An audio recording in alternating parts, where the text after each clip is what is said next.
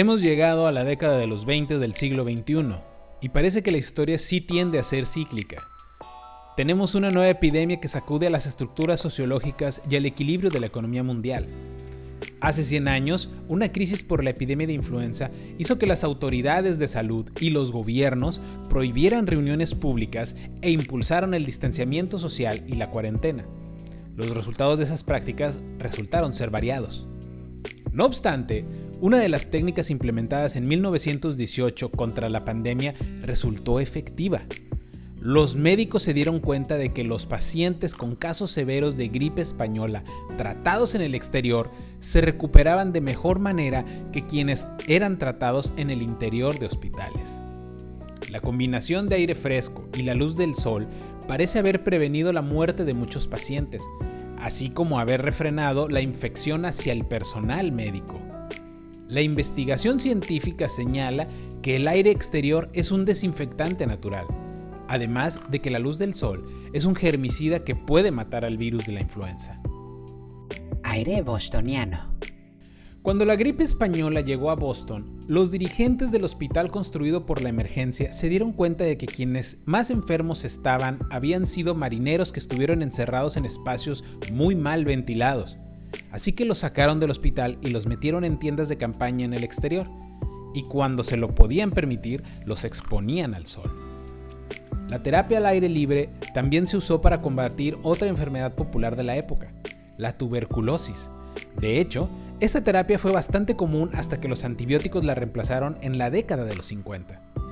Los doctores que experimentaron esta terapia de primera mano estaban convencidos de su eficacia según un reporte del estatal de Massachusetts, el índice de mortalidad se redujo del 40% al 13%. Sol vitaminado.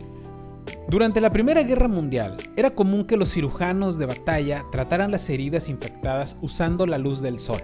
Sabían que era un desinfectante ya que ayuda a matar a los gérmenes que producen infecciones pulmonares y de algunos otros tipos. Lo que desconocían era por qué funciona de esta forma. La piel puede sintetizar vitamina D si la luz del sol es suficientemente fuerte. Tener bajos niveles de vitamina D en el cuerpo te hace altamente susceptible a la influenza y otras infecciones respiratorias. Además, la exposición a la luz solar permite que el ritmo biológico sea más saludable y ayude a resistir infecciones. Estudios recientes demuestran que puede incluso alterar la respuesta inflamatoria que el cuerpo tiene ante los virus. Infraestructura de emergencia. Cuando la pandemia de 1918 llegó al mundo, ningún país estaba preparado para lidiar con ella.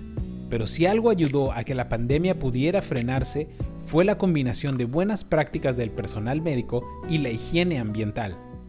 Como recientemente lo hizo China, Boston también levantó hospitales temporales para resistir el embate de la acelerada expansión de la infección en 1918.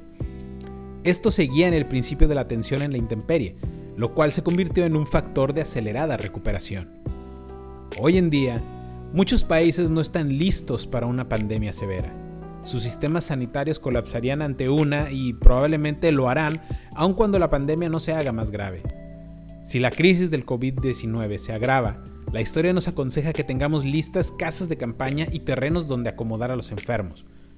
El aire fresco y la luz del sol podrían convertirse en herramientas que nos ayuden a combatirlo también.